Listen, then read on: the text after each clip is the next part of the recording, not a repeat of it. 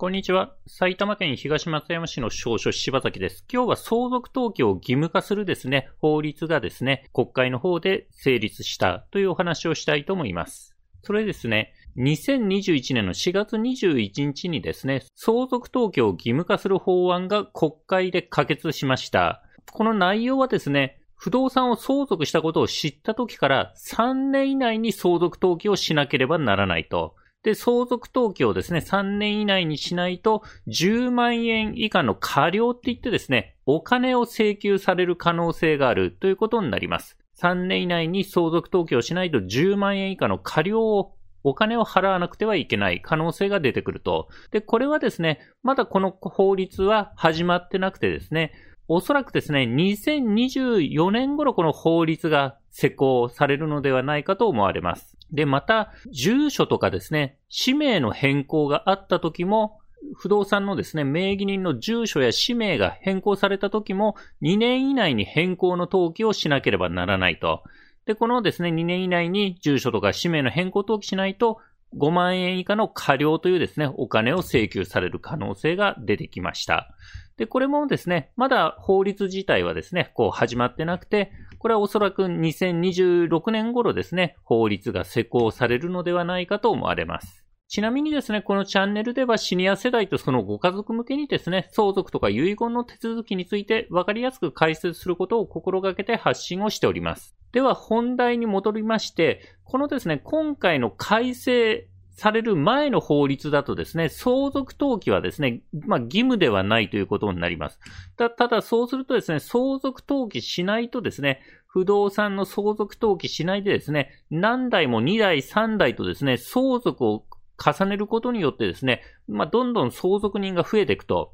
2代、3代とですね、相続を繰り返すことによって、その不動産のですね、持ってた人の相続人が10人、20人と増えるとですね、まあ、収集がつかなくなってですね、まあ、不動産を売るにもですね、売れないという事態になります。まあ、不動産の処分管理にですね、共有者が増えてしまって困るということになります。で、そこでですね、今回の法律改正で相続登記を義務化するということになりました。で、どういうですね、条件での時にですね、相続登記をしなくてはいけないかというとですね、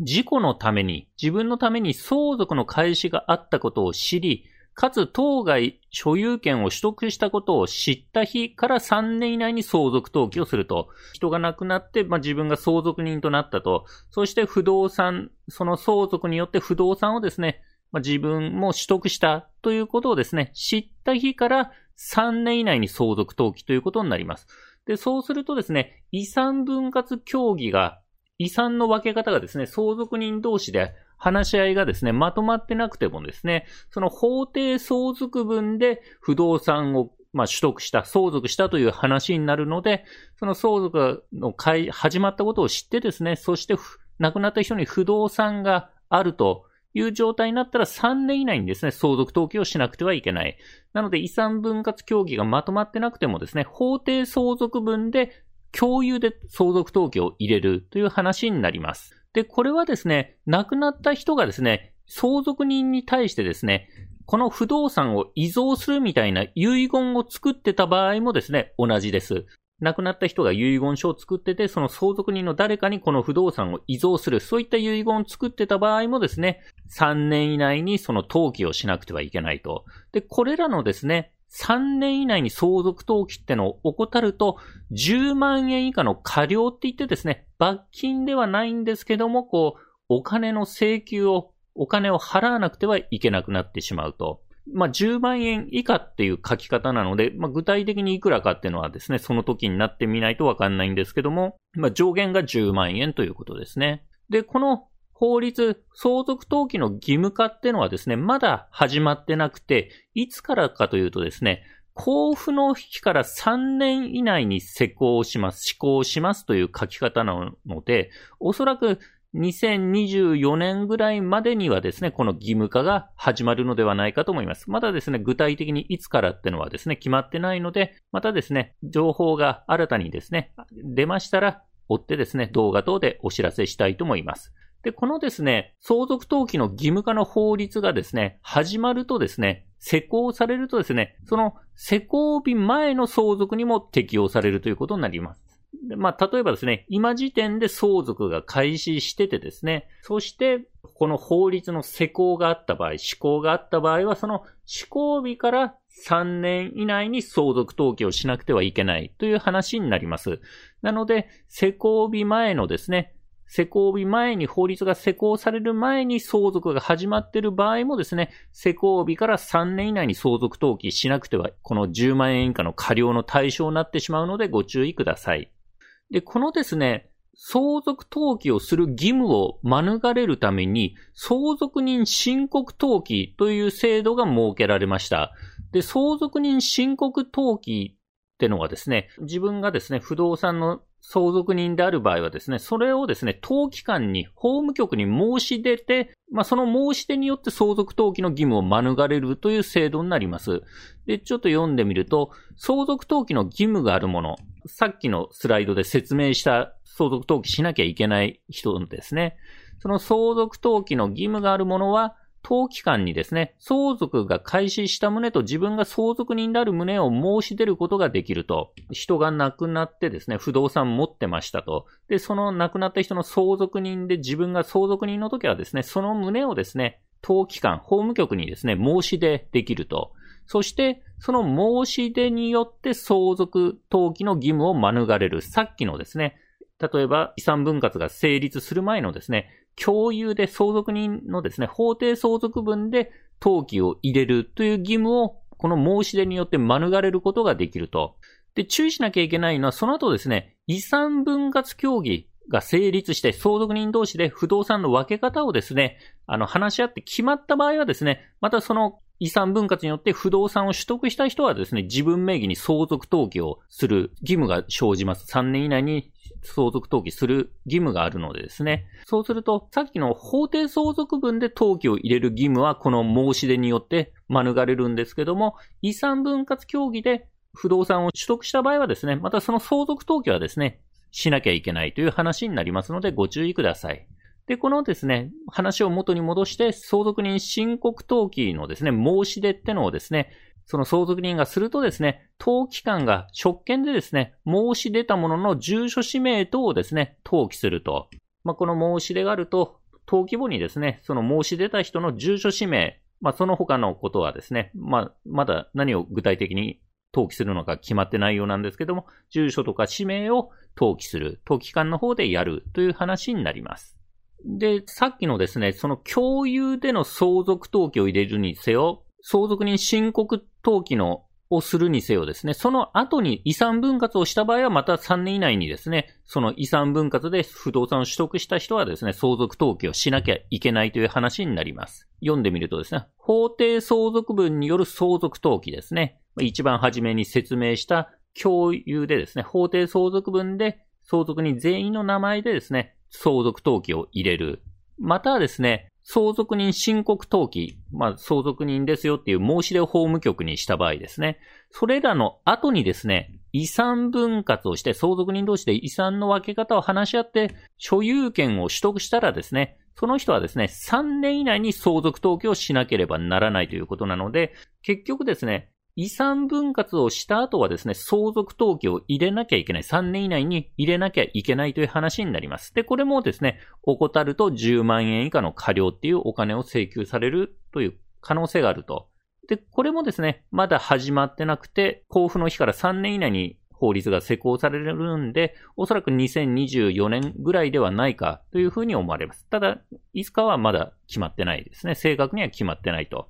で、これもですね、施行日前の相続にも適用されるということになるんで、例えば、法律の施行日前に遺産分割協議が成立した場合ですね。その場合はそこから3年じゃなくて法律が施行されてから3年以内にその遺産分割の内容の通りのですね、相続登記を入れなきゃいけないという話になります。で、今までの話をまとめると、まず3年以内に遺産分割がまとまってなければ、法定相続分による相続登記、相続人のですね、全員の共有名義で相続登記を入れるか、もしくは法務局に申し出て相続人申告登記ってのを入れれば、まずは初めのですね、3年以内の相続登記の義務ってのは免れると。ただですね、それらをした後にですね、遺産分割をして、まあ話し合いでですね、じゃあこの不動産はこの人が相続しますと、決まったらですね、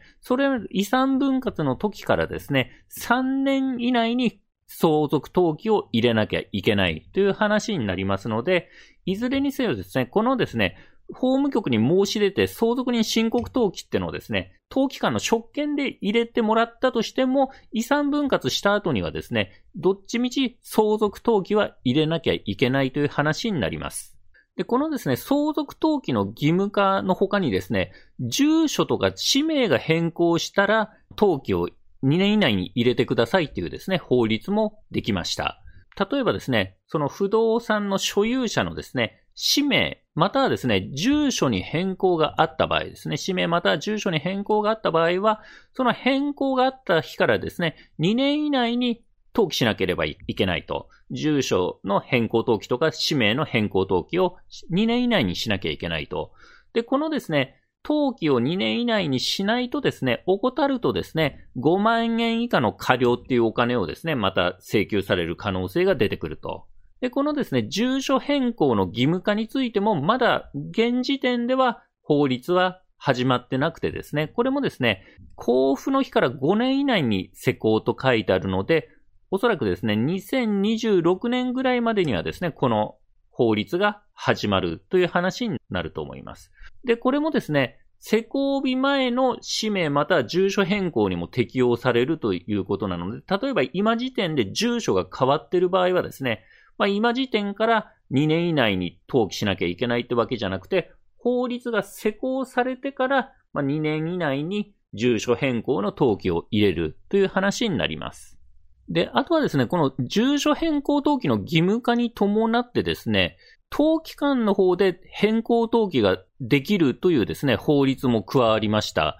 例えばですね、登記官は登記のですね、所有者のですね、氏名または住所の変更があったと認められる場合はですね、職権で変更登記ができるという法律が追加されたと。ただし、自然人、普通の個人の場合はですね、申し出がある場合に限るということですね。まあ、この登記官が自分でですね、職権で変更登記、住所変更とかするためには、その個人からの申し出がある場合じゃないとやらない、できないという話みたいです。で、これですね、詳細については法務省令で定めるとなっているので、今時点でですね、この法務省令っていうのは決まってないと思われますので、細かい話は、え現時点ではわからないという話、ことになります。なので、これもですね、追ってですね、情報が出てきたら、まあ、動画等でお知らせしたいと思います。あとはですね、今回の改正に伴ってですね、所有不動産記録証明書ってのの交付を請求できる、法務局に請求できるというですね、法律ができまして、これがですね、自分が所有している不動産のですね、証明書を法務局で取得できるようになると。だから自分が所有している不動産のですね、一覧表みたいなですね、証明書をですね、取得できるようになるということだと思われます。で、これはですね、相続人もですね、亡くなった人が持ってた不動産の一覧の証明書をですね、請求できるとなっているので、これを使うとですね、亡くなった人のですね、不動産の一覧が出てくるから、あの、相続登記するときにですね、不動産の漏れを防げるというメリットがあります。今時点ではですね、あの、こう、法務局ではですね、こういう一覧亡くなった人のですね、不動産の一覧表っていうのは出してもらえないので、そうすると市町村役場での税務課で名寄せ帳ってのを取ったりして調べるんですけど、名寄せ帳だとですね、非課税の物件とか出てこない場合もあるので、まあ、漏れが出てきてしまうこともあると。なので、まあ、この法務局でですね、不動産の一覧表を取れるようになればですね、その不動産の漏れってのを防げる、だいぶ防げるようになるということになります。で、これもですね、今時点では法律はですね、まだ始まってなくて、交付の日から5年以内に施行となってんで、2026年頃までにこれの法律が始まるのではないかと思われます。で、まとめとしまして、まあ、おおよそですね、3年後とかですね、5年後ぐらいまでにですね、相続登記とか住所変更登記がですね、義務化になるので、まあ、相続登記とかですね、住所変更登記はですね、早めにしておいた方がよろしいのではないかと思います。で、登記についてはですね、司法書士の方がですね、登記を扱う事業となってますのでですね、司法書士の方にご相談いただければと思います。それではですね、今回は相続登記の義務化についてお話ししてきました。司法書士柴崎事務所ではですね、不動産の相続登記とか遺言書の作成支援を受けたまっております。初回面談相談は無料ですので、必要に応じてお電話またはホームページからご予約ください。ホームページのリンクはですね、概要欄に貼っております。埼玉県東松山市の少書柴崎でした。ご視聴ありがとうございました。